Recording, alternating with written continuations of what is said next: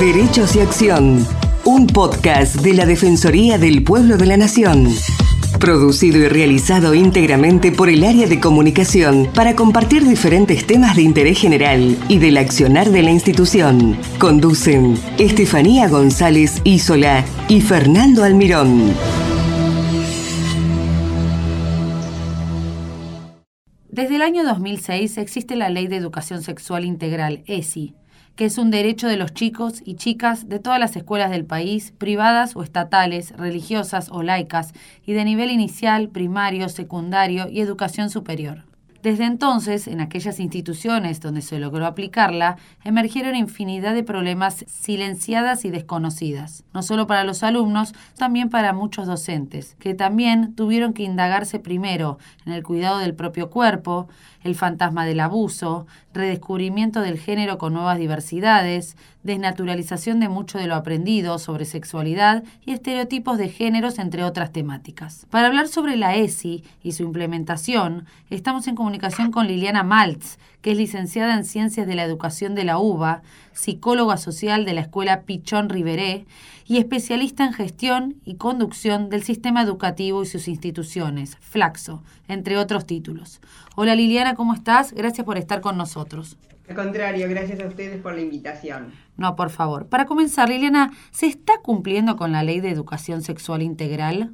Se está cumpliendo, ya eh, cumplió en octubre 17 años, se está cumpliendo y, y, pensando en 17 años para atrás cada vez más, pero de todas maneras hay que reconocer que la implementación aún sigue siendo desigual y despareja, no es igual ni en todas las provincias, ni en todas las jurisdicciones, ni en todas las escuelas, si bien venimos en un proceso de avance respecto de años atrás. ¿Por qué crees que no se está cumpliendo como se debería? Creo que hay diversas y diferentes variables. Eh, muchas tienen que ver con todavía ciertas resistencias eh, y malas interpretaciones o lecturas respecto de qué se trata la ESI, porque aún a 17 años de su implementación todavía en muchas jurisdicciones o muchas familias o muchas escuelas la siguen pensando ligada a la biología, a la genitalidad, a lo preventivo. Entonces no queda claro por qué se da desde nivel maternal o no queda claro por qué, eh, digamos, todos los beneficios que tiene la educación sexual integral eh, pensando desde ciertos prejuicios, por ejemplo, que homosexualiza la infancia, eh, que pervierte a la juventud, que las excita, ¿no? Entonces, todavía persisten muchos mitos, muchos tabúes, muchas representaciones que necesitamos seguir desarmando, ¿no? Y, acercar a las familias para que entiendan de qué se trata este, la educación sexual integral, entre otras tantas cuestiones. ¿Y cuáles son los principales reparos de los directores de escuelas, docentes y padres sobre la educación sexual? ¿Nos puedes contar algunos? Y los reparos tienen que ver algunos con las cuestiones que te decía, ¿no? Como por qué desde edades tan tempranas, eh, el temor a, digamos, pensar que esto fue un cambio en la en la política pública, en la medida que un tema que hasta hace 17 años quedaba librado, digamos, al interior de la familia, pase a ser una política pública genera mucha movilización. Y una cuestión para mí central que hay que entender que la ESI no va contra la educación que se da en la familia, sino que se plantea desde un lugar de corresponsabilidad, no invade la intimidad con el pretexto de educar y ah, sí hay un borde que es muy importante que es el marco de derechos, ¿no? O sea, sí se interviene en la educación familiar si hay una vulneración de derechos, ¿no? Si hay una situación de maltrato, de abuso.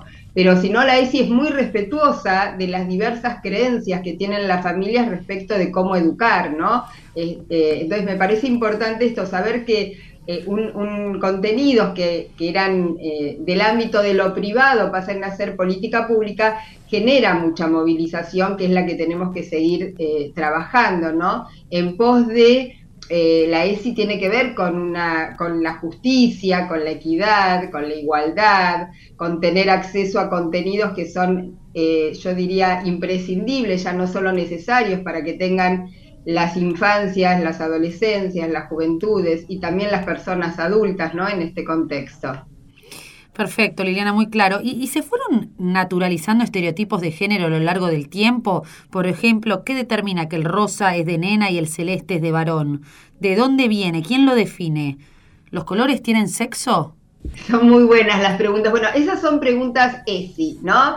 Empezar, que, ustedes lo decían en el inicio, empezar a desnaturalizar cuestiones que hasta no hace mucho se consideraban del orden de la biología, del orden de la naturaleza, del orden de lo inmodificable, la educación sexual integral viene a, a, prestarnos preguntas para que interroguemos esas verdades o esas certezas absolutas.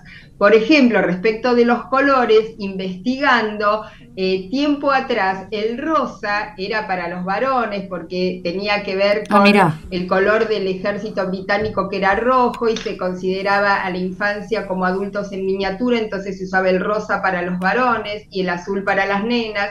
Después por una cuestión de mercado se modificó, ¿no? Entonces, conocer estas cuestiones dan cuenta de cómo estas son situaciones absolutamente construidas, coyunturales, que se pueden modificar y que no vienen ligadas a la, por ejemplo, a la naturaleza de los colores, ni a la naturaleza de los eh, juguetes eh, pertenecer a un sexo u otro, ¿no? Entonces, una gran potencia de la ESI es prestarnos lentes con las que lo que considerábamos que, era eh, inmodificable, entender las relaciones de poder ocultas que hay detrás y poder barajar y dar de nuevo, ¿no? Claro, claro, perfecto. ¿Y la ESI es una oportunidad para revisar los modelos de feminidad y masculinidad? ¿Qué opinás? Totalmente. Eh, y acá también es una cuestión interesante que vos marcas, porque a veces se asocia a la educación sexual integral cuando se trabaja desde la perspectiva de género a pensarla como una problemática de las mujeres, ¿no? Y cuando hablamos de perspectiva de género o de garantizar la equidad de género, que es un objetivo central de la educación sexual integral, lo que se plantea es la revisión, ¿no? No solamente de empoderar a las niñas y a las mujeres, sino también de revisar los modelos de masculinidad, interrogar esta masculinidad hegemónica, dar lugar a la diversidad sexogenérica, visibilizar la sexualidad por fuera de lo binario, ¿no? Eh, y visibilizar eh, muchas elecciones, eh, visibilizar muchas maneras de, vivir y de sentir que hasta ayer nomás estaban absolutamente invisibilizadas o patologizadas, ¿no? Por eso la importancia de revisar estos estereotipos eh, y, en ese sentido la ESI nos, nos brinda gran cantidad de herramientas para poder hacerlo, desde nivel inicial hasta la formación docente, ¿no? Clarísimo, Liliana, clarísimo. ¿Y hay muchos menos prejuicios entre los adolescentes para hablar de la sexualidad en el aula? ¿Qué decís? Yo creo, en líneas generales, digo, porque cuando uno generaliza, eh, pierde las particularidades y el valor de lo situado y de las diferencias. Pero en líneas generales, sí, digo, eh, tienen mucho menos prejuicio, mucha más apertura a la, diversidad eh, de maneras de, vivir y de sentir la, sexualidad. Eh, nos pasa a, muchas personas que son mamás o que son papás que dicen, dialogando con mis hijos, hijas, hijes, a mí esto me abrió la cabeza, entiendo desde otro lugar, ¿no? o docentes que dicen, eh, las situaciones son conflictivas cuando las plantean las familias, pero entre las adolescentes o entre las chicas y los chicos tienen otra mirada y otra apertura. Claro. esa era mi segunda, era mi, mi segunda pregunta, que cómo se traslada a las familias, ¿no?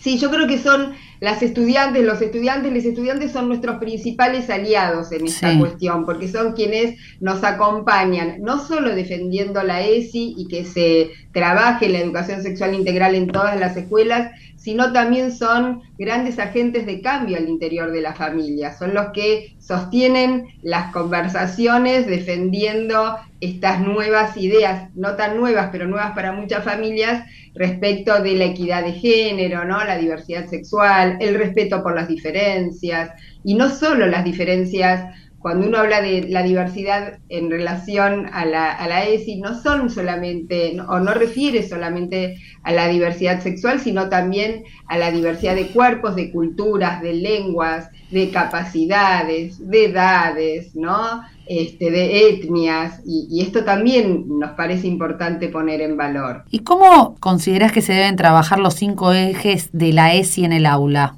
Es una hermosísima pregunta. Por un lado, estos cinco ejes eh, nos permiten, nosotros tenemos cinco ejes y también tenemos NAP, que son núcleos de aprendizaje prioritarios, que definen qué contenidos son pertinentes, significativos, científicos para trabajar en cada uno de los niveles.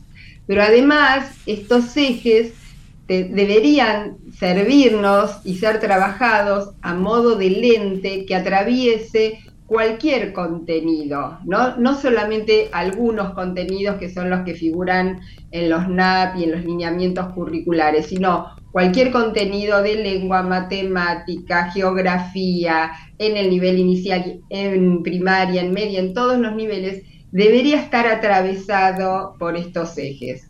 Te doy un ejemplo. Sí, dale. Si trabajamos si trabajamos el cuerpo, ¿sí? No siempre que trabajamos el cuerpo se aborda desde la ESI, pero si yo lo ligo al cuerpo y los derechos, ¿no? El derecho a, al consentimiento, a que nadie me abrace ni, ni, afecte mi cuerpo si yo no lo deseo, el, derecho, el cuerpo ligado al género, ¿no? Qué posibilidades e imposibilidades se tienen por ser varón o ser mujer o, pertenecer a una disidencia este, el cuerpo y los afectos respecto de poder decir las cosas que me hacen bien, que me hacen mal, que me gustan y no, el cuerpo y la diversidad, ¿no? Poniendo en valor la diversidad de cuerpos este, por fuera de los modelos hegemónicos, ¿no? O trabajar, por ejemplo, un contenido Doy otro ejemplo de biología, eh, el, cuidado respecto de los métodos anticonceptivos no es solamente enseñar un preservativo, sino también qué métodos se pueden usar cuando una pareja no es heterosexual, ¿no? Eh, los derechos a tener anticonceptivos gratuitos, a una primera relación. Entonces, cualquier contenido, ¿no?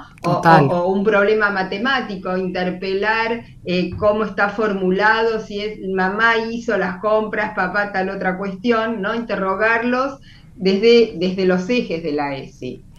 Muy claro, Liliana, muy claro, porque también el tema de las enfermedades que se pueden contraer, cuáles son las, los mitos y las realidades, ¿no?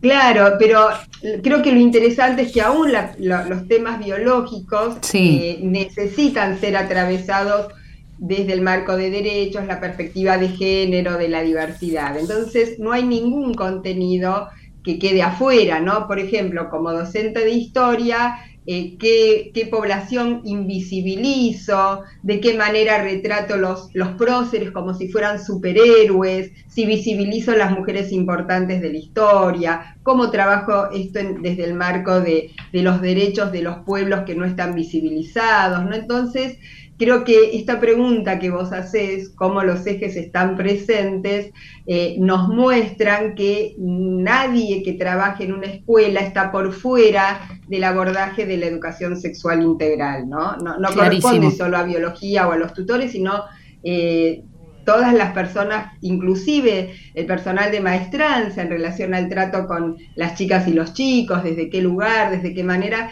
también están involucrados en, transmitir contenidos ligados a la ESI. Exacto, sería de una forma transversal, ¿no? Totalmente. Y para finalizar, Liliana, eh, últimamente tuviste un encuentro, una expo que fue organizada en la provincia de Buenos Aires, que participaron un montón de chicos, ¿no? Sí, en realidad no estuve yo directamente en la exposición, sino fue, en realidad fue parte de, un trabajo que se está haciendo en la provincia de Buenos Aires.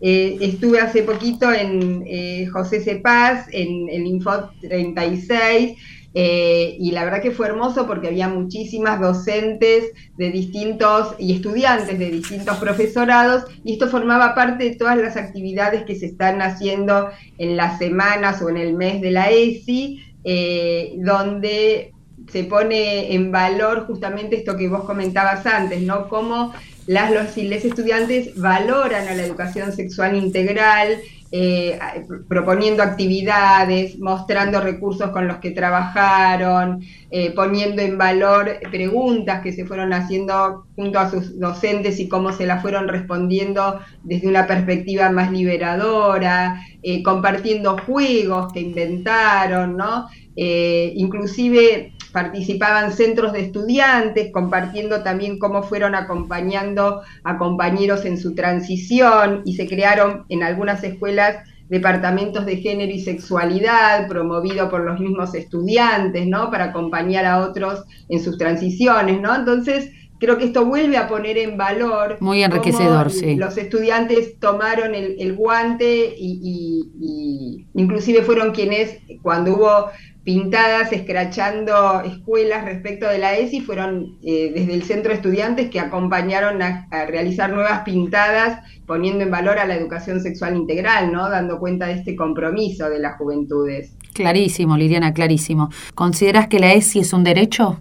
Sí, es un derecho, es una obligación y, yo digo en mis libros, es una gran oportunidad eh, para pensar en qué mundo queremos vivir, cómo nos queremos vincular y actuar en consecuencia. ¿no? Comparto. Y, ya cerrando, quiero poner eh, en estos momentos que es tan importante visibilizar la ESI, por eso agradezco este espacio. Hemos configurado un movimiento que se llama Movimiento Nacional por Más ESI, este, constituido por docentes, periodistas, legisladoras, trabajadoras eh, populares eh, que pertenecemos a diferentes organismos, instituciones, este, de todo, con representantes de todo el país cuyo objetivo es justamente visibilizar todo lo que se viene haciendo en relación a la educación sexual integral, este, conformar y consolidar redes, ¿no? En un momento en que se han recibido tantos ataques, eh, fortalecer todavía más eh, este, esta tarea nos parece central, así que quería eh, cerrar esta, esta entrevista comentando de, este movimiento que por Instagram es por más ESI 2006 y, también está en Facebook para que quien quiera acompañarnos pueda hacerlo. Perfecto, Liliana, la verdad que desde el Defensor del Pueblo de la Nación te felicitamos por todo el trabajo realizado y estamos en contacto para seguir difundiéndolo. Muchísimas gracias por esta tarea. No, a, vos. Hasta luego, Liliana. Muchas gracias por escucharnos. Los esperamos en una nueva emisión de Derechos y Acción.